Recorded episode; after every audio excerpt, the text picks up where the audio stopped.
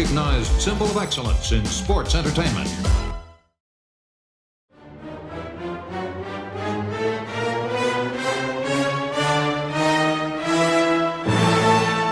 Eso es un tema bastante oscuro en la lucha libre. Si veis, hay, hay un hilo conductor de suicidio, depresión, armas, eh, frustraciones. Que parece que al final que todo lo, todo lo que está relacionado con la familia Boneric no acababa bien. ¿no? ¿Qué pasa? Cuyos. ¿Qué cubriste? ¿Qué pasa? Un burro por tu casa. Pero, pero ¿cómo puedes llegar siempre tarde estando en casa? Pues es que me he encontrado un poco de atasco. Y- es que, y- ojo, que se ha puesto camisa y todo, ¿eh? Hombre, para Hombre, estar claro. guapo, guapo para sus oyentes. ¿Qué cojones haces con los cascos siempre que tienes ahí como un nudo marinero hecho en, Pues en- es- en el cable? Un segundo que me, que me ah, que lo arreglo. Los ruiditos, esos. Sí, parece de satisfacción. ¿sabes, tío.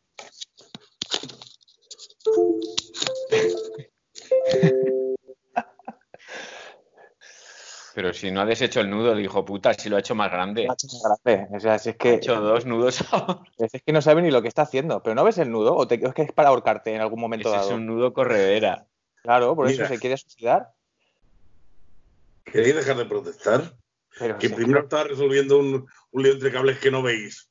Maldita sea. Esto no lo había visto. Que me, que me tenéis contento, ¿eh? ¡Hala! Ya. Cuyons. ¿Qué te pasa, primo? Que estás... Pues que tardan mucho, ¿no? En, en hacer lo que sea. Coño, mira quién habla. eh, La rapidez personificada. Ya, cuando decía esta mañana, eran las 12 y 10 y decía, yo mm, me acabo de levantar, corro, minutos. y a las 12 y media estoy listo. Y yo estaba pensando, Tony, llevo casi 10 años o más viajando contigo y en 20 minutos no estás listo. Que te conozco demasiado. ver, no, no estaría listo para, para, para, para visitar una capital europea. Pero. No, pero sí, esta- sí estaría, sí estaría listo para, para sentarme en mi mesa. De hecho, no tengo ni que ponerme pantalones. Yo normalmente me suelo sentar en la silla más que en la mesa, pero usted sabrá lo que hace. A ver, a ver, que ya empezamos a desparramar, y esto ya me lo conozco y no, no arrancamos nunca. Em, posiblemente, no lo sé, pero yo creo que, que no haya ninguna... O sea, en comparación con todo lo que le sucedió a, lo- a la familia Boneric, no hay nada parecido, ¿no? Ya no en la lucha libre, sino en, en el, en el deporte en general. ¿Alguna maldición así de, de ese tipo? No sabría Uf. decirte. Hablar de los Kennedy. Un poquito, sí, sí, un poquito, sí. Sí, pero por eso decía dentro del deporte, no... No, No, la verdad que. Hombre, sagas así en el deporte tampoco conozco que haya. Y aparte de eso, con esta tragedia, pero no solamente ya en la propia familia, sino todo lo que les rodeaba eh, en cuestión de la federación que ellos tenían. O sea, no es que fuera solo de su familia y ahí se acababa. De todas maneras, yo también quería plantear que no solo es un poco de tragedia, al final es un poco provocado. ¿No? Bueno, Quiero decir, bueno. Si, si tú exigías a tus hijos más de lo que alguno podía dar, en algún caso, Bueno, eso, eso, eso lo podemos comentar ahora cuando nos pongamos a hablar, porque aparte de lo que dices tú, de, también es verdad que hay alguna, alguna, algunas personas ajenas que han dicho que el padre era, como dices tú, demasiado exigente y que eso, correcto, pero que les hacía volver antes de la lesión para, para que estuvieran para la federación y tal, como Vince, eh, eh, también siempre ha pedido a la gente que vuelva antes. Y se morían y no eran de la familia y nunca le hemos llamado maldición. pero, Pero lo de la WWF es un poco maldición. Si, fueran familiares, pero sería maldición. Lo que pasa es que como...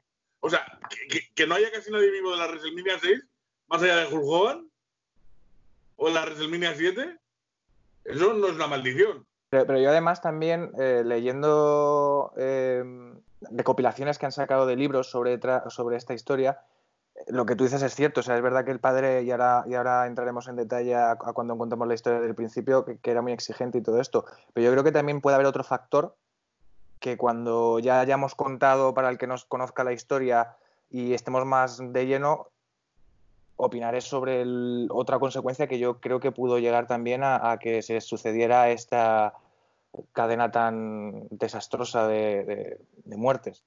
Y tampoco creo que vayamos a destripar nada diciendo esto como adelanto, pero para que no haya tanto lío, decir que eh, eran seis hijos, Jack, Kevin Bonerick, David, Kerry, Mike y Chris. de los cuales cinco eh, acabaron muriendo, como ahora iremos viendo uno por uno. Y ahora, a ver, pues como estoy viendo que esto va a ser un poco caótico porque hay muchos nombres involucrados en esta historia, si queréis eh, podemos empezar a hablar un poco del padre de la familia, Fritz von Erich, que como fue luchador y tuvo reconocimiento e importancia en el territorio de Texas que él llevaba, si quieres, Luis, cuéntanos un poco acerca de su figura para poder situarnos en el contexto de quién era la familia von Erich. Bueno, em, eh, en principio él siempre estuvo ligado al territorio de Texas y sobre todo desarrolló su carrera en, en la Southwest Sport que fue fundada en el 66 y él estuvo ahí metido siempre. Entonces todos los feudos iban alrededor de él. Eh, aparte de eso, ya en el, en el año, creo que ya fue en el 82, se retiró. Entonces al retirarse, eh, lo que hicieron fue como refundar esa federación y convertirla en la WCCW. Esa federación eh, fue presidente pero también hay que contextualizar todo el tema de lo que eran los territorios, que dependiendo de la zona de Estados Unidos, como era un país tan grande, pues se dividía por territorios. Cada territorio formaba parte de la NWA y aparte de eso, eh, cada territorio tenía o familias o tenía figuras muy importantes. Entonces, siempre había una gran figura que terminó a nivel nacional teniendo repercusión. Pero, por ejemplo, en esa época estaba la agua de los Ganger, estaba la CWA de los Jarrett, y estaba la Global también, la Smoking Mountain Wrestling más tarde. Entonces, había muchísimas eh, federaciones que el nexo en común era la NWA. Como dato curioso, el campeón de la NWA tenía la obligación de defender su título en cada territorio. es, importante también eh, añadir a lo que estás diciendo que con esa división de territorios que había en aquella época, eh, había como una especie de pacto de caballeros en el que ningún territorio se atrevía a coger los luchadores de otro territorio, ¿no? Como que cada uno tenía su zona y de ahí no se salía, no se invadían entre ellos, vamos. También ten en cuenta que los territorios era también donde residían mayoritariamente esos luchadores. Eh, entonces no te ibas a ir a vivir a otra comunidad, normalmente. Bueno, a veces, a veces sí, a veces podía servir para reflejar el personaje aquello de que ves que está muy quemado, oye, pues me voy una temporada a tal zona y luego vuelvo y soy nuevo allí y soy nuevo aquí. Pero no, lo normal es tal y como lo contáis. Pero a veces servía también un poquito para reflejar personaje. Y... Pero lo que decía es que se respetaba, es decir, eh, por ejemplo, el padre de Vince no iba a intentar a robar a la estrella del territorio eh, de al lado. Hombre, no, porque además él formaba parte de la NWA. Entonces tú tenías que rendir cuentas a la NWA. En el momento que tú no cumplías las normas, pues podías ser sancionado, te podían llamar al orden, vamos. Y la WCCW, por ejemplo, que era de Bonerich, era en Texas, eh, pero ya cuando se retiró como que delegó más en, su familia. Él era también entrenador, entonces eh, como tenía tantos hijos, eh, lo que hizo fue que su territorio fuera su familia. Claro que al final es un territorio muy grande, ¿no? Texas, y también pues eso con, muchísimos habitantes y, con una televisión bastante fuerte, con lo cual, bueno, era un buen territorio para, en además, época. Además que ellos eh, empezaron a hacer shows grabados semanales, que también eh, empezaron a tener bastante repercusión. Entonces, en la época del 82, que fue cuando eh, se renombró la WCCW, fue cuando más peso tuvo, del 82 al 86. Entonces tenían propio programa de televisión, hacían todos los eventos en, en el Sportatorium, que era como, como, un coso taurino por llevarlo al símil español. Eh, impresionante, que habían 4.000 personas y era como si fuera un circo romano, porque las gradas eran ascendentes y era circular. Entonces tenía una acústica buenísima eh, para los juegos de cámaras, eh, las luces, el sonido. La verdad que se creaba un ambiente buenísimo, buenísimo. Sí, sí, mítico, mítico. Es que, pero es, alucinante. Si, si, alguno no ha visto esas imágenes, eh, cuando las vea va, a flipar porque siempre hemos tenido en la cabeza que lo más grande, lo más ostentoso, lo más llamativo visualmente era WWF. Y que va, tú te pones a ver lo que tú estás contando, Luis, o sea, no, no, no parece que sea nada fuera de la WWF. Es que ellos fueron muy, muy innovadores. Eh, por ejemplo, eh, tuvieron luchadores tan, tan buenos en esa época como Chris Adams, como Gino Hernández, como los Freebirds, y, aparte de eso, el tema de que fueron los primeros en meter música rock, que eran los Freebirds, también pues cuando salían los Freebirds se caía, se caía Claro. el pabellón. Es, es que antes, o sea, cuesta imaginárselo ahora, pero antes, en según qué zonas, en según qué televisiones, años 70, principios de los 80, los luchadores entraban sin música. Esto, a día de hoy, en los años 90, te parece impensable. Pero eso pasaba. Y, y además Y- era, y extra- eso- era muy extraño si lo ves ahora. Y, incluso extraño, la- pero, la- claro, las, primeras, las primeras Rumble igual, los luchadores también cuando entraban, después del- de la cuenta de 10, entraban sin música. Y es, Por es- eso digo, por eso digo que es muy innovador lo, lo que, lo que comentaba Luis. Es entrar, sobre todo los freebers, que, que ya te digo, para la época que eran, eran pues eso de estrellas del rock, eran mágicos. Entonces, bueno, hizo Y el mucho odio, por- eh, el odio que le tenían a Michael Haynes, todo el mundo, y lo chulo que era. Porque, porque podríamos, perdona, podríamos definir a los, a los como, como los primeros, o, o- o quizá los primeros fueron los, los como, como los primeros eh, Hills guays, los primeros Hills que, que- a los que mola animar, o, o eso quizás se lo reservamos a los Horsemen. Es que era diferente, porque date cuenta que los Hormes siempre han sido como muy clásicos, pero los Freebirds sí que eran mucho más innovadores por las vestimentas, por cómo se movía Michael Haynes, por cómo hablaba, eh, por la música, por todo. Entonces eran como diferentes, eran como más cool. Sí, Yo empezaría a contar quiénes son la familia Bonevich. Ya hemos dicho quién es Fritz, ¿no? El padre, ya hemos hablado un poco del padre, pues vamos a contar un poco eh, que eran seis hijos y, y empezamos eh, espera, que voy a, hacer- voy a abrir un refresco. desde- a contar la- desde la- la- el primer fallecimiento. La verdad que se habla siempre de la tragedia de los Bonerich porque realmente lo es. Eh, no hay más que ver que, por ejemplo, el primero, el primogénito, Jack, falleció solamente con seis años. Y fue porque estaba manipulando eh, unos enchufes y le dio una descarga y se murió electrocutado, por ejemplo. Mm. Entonces, ese era el primogénito y en ese momento eh, está, el siguiente era Kevin, que casualmente es el que sigue vivo. Eh, pero aparte de eso, eh, el siguiente que falleció fue David Bonerich, que falleció en el 84 en Japón, en una gira de Japón. Tenía 25 años, también era un crío, era de el ma- no te sé decir si, si el más querido cuando falleció, luego puede ser que alguno de ellos hiciera más querido, porque evidentemente no estaba David, pero era, eh, yo te diría que el más querido de todos los hermanos en esa época. Y el tema del fallecimiento, eh, también hay un poco de controversia. Controversia porque, según parece, cuando le hicieron la autopsia, dicen que murió de peritonitis, pero en la biografía de Flair, Flair dice que, que no, vamos, que sabía a ciencia cierta que había muerto de una sobredosis. Y Foley en- también lo comentó que había muerto de una sobredosis y que el compañero que tenía en ese momento había tirado por el váter todas las drogas que había, que era de Bruiser Brody. Mm. Ni Que luego, ni tam- menos que- que Bruiser Brody. que luego además también si queréis podéis contar cómo acabó trágicamente también este luchador que, que parece que al final que todo lo, todo lo que está relacionado con la familia Boneric no acababa bien. ¿eh? Bueno, yo tengo por aquí una lista de más de 20 personas, así que luego vamos a ello. Pero, pero dicen, dice eh, lo, lo que comentabais de Bruiser Brody, una de las razones por las que dicen que hicieron eso es porque por lo visto David en Japón era, era una mega estrella, era muy querido. Y entonces la imagen de, de contar a los medios que había muerto por una sobredosis era, era como enturbiar o ensuciar la... Sí, el mito, vamos, Claro. que se había creado. Entonces- Luego también eh, quería, al hilo de esto, decir que es que David también tuvo problemas eh, en, en su propio matrimonio, me refiero. Él tuvo una niña y la niña no cumplió el año. La niña falleció siendo un bebé. Buah.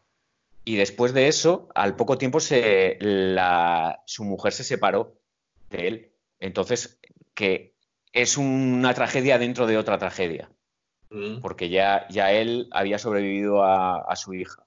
O sea que también Fritz Boneri no sobrevivió a sus hijos, sino también a algún nieto, que, que ya es para De- volverte de lo peor, de lo totalmente peor que loco. se pueda.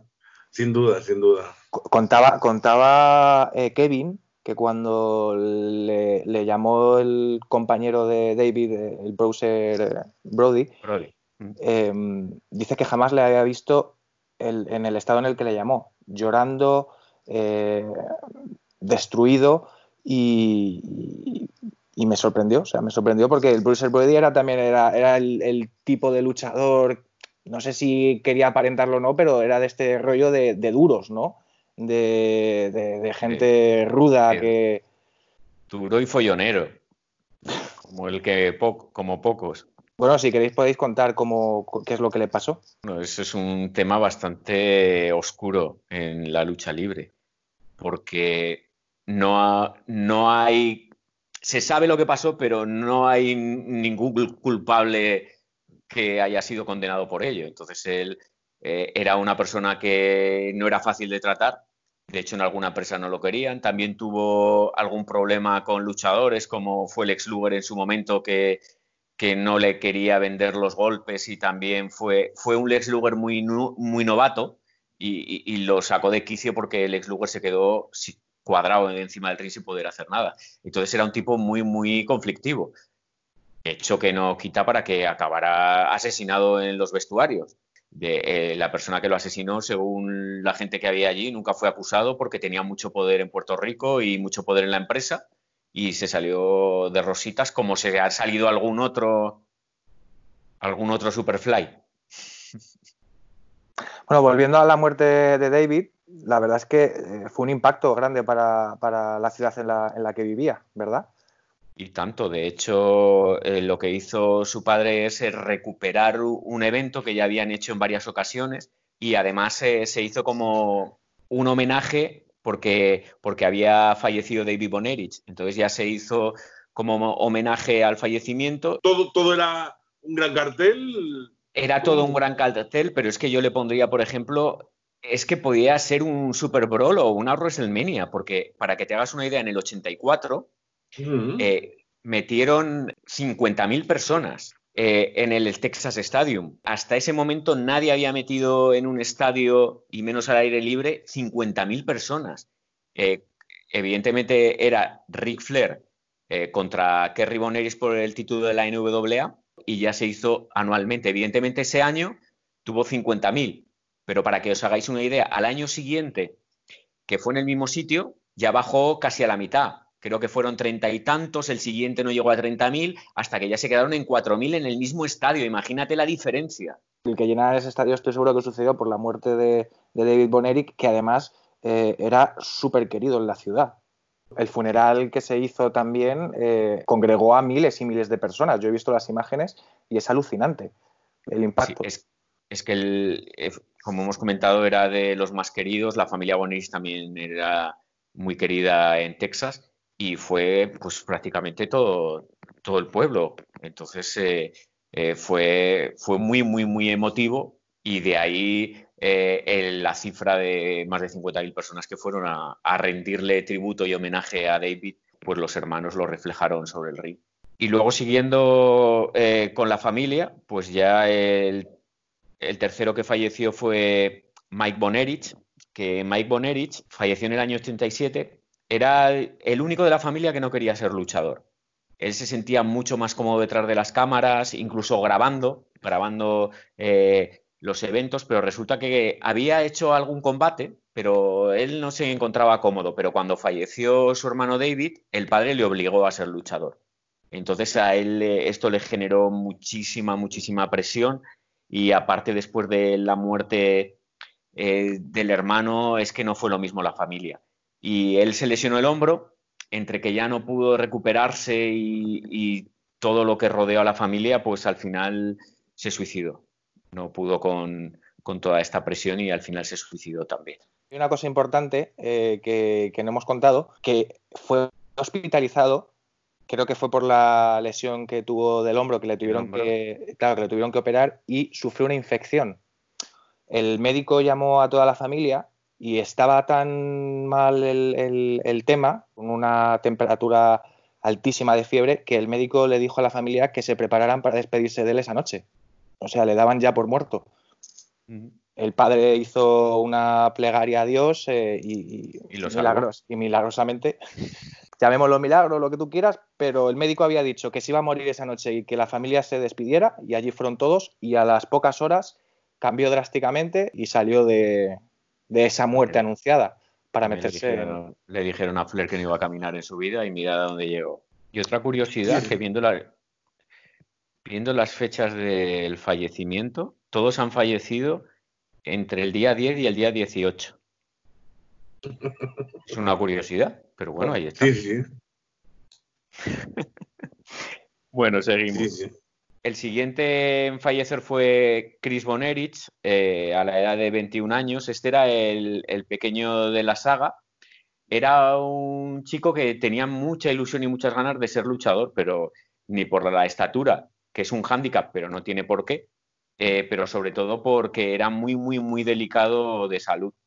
Eh, tenía como una enfermedad que, que se le quebraban los huesos a la mínima, entonces evidentemente no podía luchar como el resto de sus hermanos, pero sí que salió eh, acompañando a los hermanos cuando ganó el título eh, Kerry, cuando hacían peleas de tres contra tres, también salía él, pero luchaba siempre con el más débil del contrario, pero tampoco podía hacer mucho.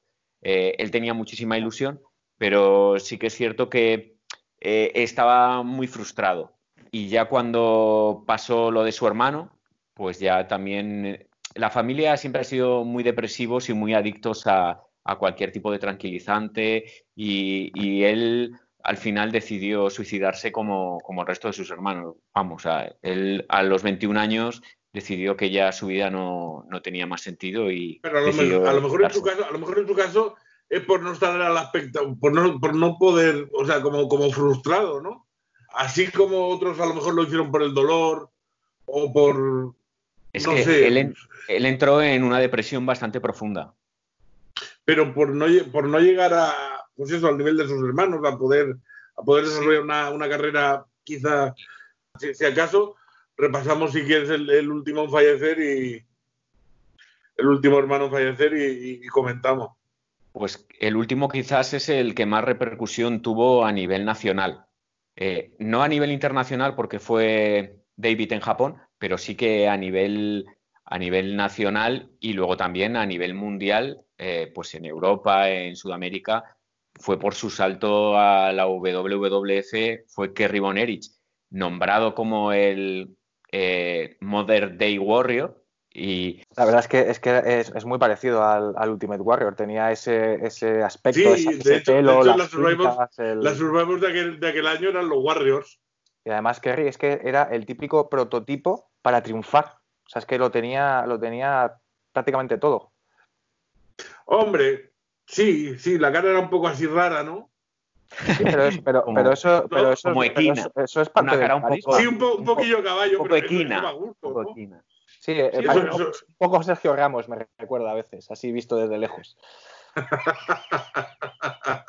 No, pero no lo digo por, por lo que habéis dicho de cara equina. O sea, lo digo si, miráis a, a Kerry Boneric así un poquito muy de lejos y con un polín de desenfoque, podría tener una similitud a, a Sergio Ramos.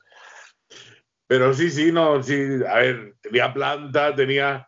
Yo recuerdo, yo recuerdo, ya te digo, entró, entró como, como, como un tornado, nunca mejor dicho, eh, arrasando a, en un Saturday Night Main Event, si no recuerdo mal, a, a Mr. Perfect, lo arrasó, le ganó cinturón, tuvo unas Survivor Series muy potentes. Cuando ser campeón intercontinental era, era algo mítico, era el camino, era el camino al campeonato mundial. Entonces, eh, ya te digo que el impacto, el impacto que, que produjo en el año 91 al llegar a la federación fue muy potente, muy potente.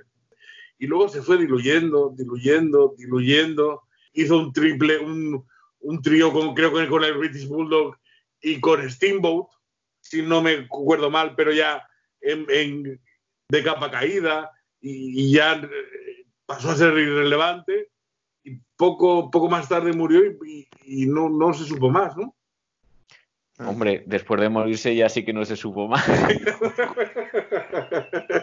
Bueno, conta- contar un poco la- la- el secreto que escondía. Kerry tuvo el accidente de moto en el, por el cual le amputaron el pie. Entonces él, a partir de entonces, sufrió una adicción muy grande a los tranquilizantes y el padre forzó a que él volviera a luchar antes de recuperarse. En el 93 y a la edad de 33 años también pues eh, por el tema de que en cierta manera el fracaso rotundo, que no lo fue a nivel de títulos y de popularidad, pero sí que fue a nivel de carrera, porque se esperaba muchísimo, muchísimo más de él y la WWF a los dos años se lo quitó de encima. Y decidió pues eh, quitarse la vida, coger una camioneta, irse al, pues, en el rancho del padre, irse a un descampado y pegarse un tiro en el pecho y, fallecer. Entonces, eh, ahora, es cuando yo quiero hacer la reflexión.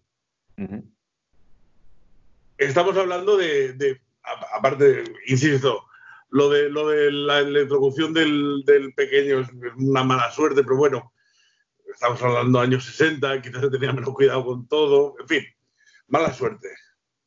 Pero de alguna manera no creéis que era un padre, Fritz von era un padre a lo mejor demasiado tolerante con, las drogas por una parte, porque al final, si veis, hay, un hilo conductor de suicidio, depresión, armas, eh, frustraciones, y de alguna manera no, no las provocaría el propio padre haciéndoles al que no quería luchar, que luchara, al que no estaba recuperado, que luchara. Eh, no sé, no sé, no sé, no sé, no, sé el nivel de exigencia, no sé. ¿Qué, opináis? Eh, por ejemplo, Fran, ¿tú cómo lo ves? Yo, creo que hay dos caminos aquí que pudieron, que pudieron tener que ver y, uno es el que dices tú. Daba la sensación que cada vez que moría un hijo suyo, necesitaban encontrar un sustituto de la familia para que fuera el siguiente, la siguiente estrella o, la, o, la siguiente, o el siguiente luchador importante. Entonces eso es evidente que ejercía una presión en, en, la familia que, que, antes no había. Y luego yo creo que también hay otro, otro tema que puede influir eh, eh, de manera inconsciente entre ellos, que es, joder, cuando muere un hermano, muere un segundo hermano, un tercer hermano, ¿qué piensan los que quedan? Es como que, que se puede crear cierta sugestión de yo voy a ser el siguiente en morir. Yo creo que eh, la muerte de David fue lo que hizo también bastante daño a la mentalidad de Fritz, porque era el hijo en el que tenía depositada toda la confianza y, en el que tenía depositada todo el peso de la WCCW, era el más apoyado y el más querido, y eso yo creo que le marcó. Luego, el resto de hijos, tanto por la presión, del padre porque fueran a luchar no en las mejores condiciones posibles, eh, la debilidad a lo mejor eh, eh, mental de los hermanos, pues hicieron que uno por uno se fueran suicidando. Yo creo que el padre tiene bastante, bastante, no, no sé si decir culpa, porque bastante sufrimiento pasó el hombre, pero sí que algo tuvo que ver. Tengo aquí una anécdota que es curiosísimo, que, quizá lo que detonó el divorcio de su mujer, de, Fritz, de su mujer, igual que hizo con el funeral de David, en el funeral de Mike, también llegó a ofrecer entradas por 100 dólares que incluían una cena con la familia. De, de alguna manera, rentabilizando la muerte de sus hijos, se podía entender de alguna manera con David porque eh, era el más querido, pero, pero no, pero ya había una, una, una, una pasión por rentabilizar todo y por, y por sacar dinero de todo. Y, como que no eh. tenía, como que Fritz no tenía los escrúpulos que debería tener, no lo sé. Y, fue cuando su mujer dijo, aquí te quedas, tío, aquí te quedas. Date cuenta que cuando falleció Mike, que fue en el 87, fue un punto de inflexión en, el poder en Texas de la WCCW.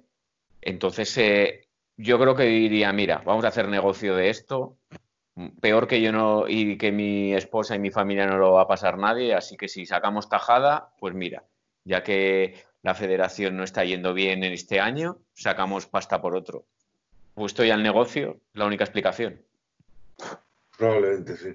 Pero ya hablando del tema de la maldición, volviendo a ello, es que no solamente fallecieron los Bonerich. Eh, evidentemente, los luchadores que voy a comentar no fallecieron en activo en la WCSW pero sí que fallecieron habiendo luchado para la WCCW, como por ejemplo Gino Fernández, falleció Bruiser Brody, Magic Dragon, Scott Irwin, Yamamoto, Bad Sayer, Killer Cole, DJ Peterson, Fran Dalton, Mike Davis, Jeep Benson, Rick Rude, Jun Yardop, Terry Gordy, Chris Adam, Ral Pulley, Joel Aduk, Jeff Reid, Bill Travis, imagínate. Y estamos, hablando, evidentemente, gente, gente que ha muerto fuera de hora, o sea, no, no gente que muere con 70, 60, 70 años, que bueno, que aún así sería pronto, ¿no? Estamos hablando de gente que está muriendo, que, que, murió joven, ¿no? Casualmente, el único que murió mayor, por decir mayor, fue a los 65 años que fue Yamamoto, pero por suicidio. O sea, ni siquiera, ni siquiera fue por una enfermedad. Entonces, estamos hablando que uno murió de sobredosis, que fue Gino Hernández, a Bruce Brody lo asesinaron, Chris Adam le dispararon, Luego Rick Ryu también sabemos cómo falleció.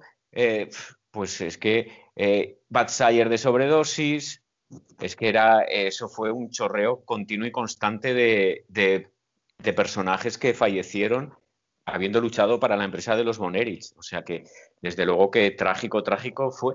Y yo quería, para terminar el tema, dejar la tragedia un poco aparte y hablar del único miembro que queda vivo de la familia de segunda generación de la familia Bonerich, que es Kevin. Eh, es el único superviviente y era llamado el Golden Warrior también, como su hermano fue el Modern Day Warrior, él fue el Golden Warrior y fue un luchador que a mí no me desagradó. Eh, era un luchador bastante enérgico en el ring y que luchó tanto para la WCCW, la NWA, los territorios que había también y que fue campeón tanto individual como en tríos y parejas, evidentemente en las categorías que hemos hablado. Y una de las preguntas que os quería hacer, a ver si sabéis, ¿sabéis por qué luchaba descalzo? No. No, es, algo que, no es algo que, además me gusta especialmente, pero no, no, es el motivo, no, la verdad que no. Pues a mí tampoco me gustan los luchadores descalzos, porque yo las botas es parte del atuendo y además hay botas preciosas. Eh, pues fue porque, hablando el otro día de las putadas, pues la putada que le hicieron a él fue esconderle las botas. Y dijo, sí, pues salgo descalzo. Y desde ese momento luchó descalzo. Anda. Curioso. O sea que fue fortuito totalmente. Adaptarse a, todo, lo, a todo lo que te venga. A mí hay una frase que, me, que, contaba Jim Cornette que le dijo Kevin a, a él, que, me, que, a mí me dejó, vamos, eh, helado. Eh, le dijo Kevin que solíamos ser cinco hermanos y ahora yo ni siquiera puedo ser uno. La verdad es que dice todo. Sí, porque algo murió dentro de Kevin, desde luego. A pesar de ser el único vivo. Afortunadamente ahora parece ser que vive en Hawái muy tranquilo, que muchos, muchos, demonios que tenía pues se han calmado, afortunadamente. Y me, y me pregunto, y me pregunto, ¿no? Nadie, o a lo mejor por miedo a la maldición, nadie intentó, rentabilizar a Kevin Bonerick más allá de, pues eso, esta última época. Creo que, solo se ha hecho pues el Hall of Fame, eh, sacar, sacar un par de vídeos, pero nadie, nadie intentó fichar en WWE, WCW años mediados de los 90. Nadie lo intentó con Kevin. Yo sé que hizo algo, pero a nivel independiente. Yo creo que tampoco él le quedan muchas ganas para nada. Él estaba fuera. A lo mejor no da el nivel y. Eh, no, pero Tampoco quería, ¿eh? Yo creo que él estaba ya bastante, bastante quemado de, todo el tema. Eh, sí que hizo alguna aparición esporádica eh, y lo único fue ya negociar con Vince para venderle los derechos, la videoteca, vamos, de la WCCW, que la compró en el 2006 Vince Hall of Fames en el, en el 2009. Fue así lo único ya que se le vio. Y luego también, por ejemplo, yo quería comentar que hay una tercera generación de luchadores de los mm, Boneri. Sí. Eh, tanto la hija de Kerry, que fue, fue luchadora en TNA. Pero, ¿qué parece? ¿Está a la altura de la generación de luchadores actuales, de, con, con mucha técnica, con mucho carisma? Yo realmente no la he visto, por eso os pregunto. ¿Qué os parece? Yo luchar no la llegué a ver nunca. O sea, en cuanto a presencia, sí que tenía mm. aspecto. O sea, sí tenía, sí tenía planta. Pero no la he llegado a ver luchar, entonces no puedo opinar. No, es que yo tenía, no la he seguido. Yo sé que se retiró en el 2010. O sea, ya lleva 10 años fuera del circuito. Fue campeona, tiene, tiene el apellido. Por lo menos eh, quiso seguir el legado y, al parecer, pues, pues no lo hizo mal, no lo hizo mal del todo. Y luego tenemos los hijos de Kevin, que son Rossi y Marshall, que sí que están activos en la MLW, campeones por parejas.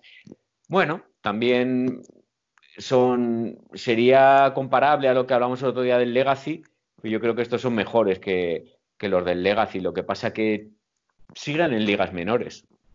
Bueno, yo, yo a lo mejor a lo mejor esto es un poquito como las películas aquellas de miedo. De, Oye, no llames a la maldición, ¿sabes? Con lo bien que, con lo bien que nos apañamos, no toques, no toques lo que no hay que tocar, que nosotros ya vamos haciendo. Vaya que, ¿sabes?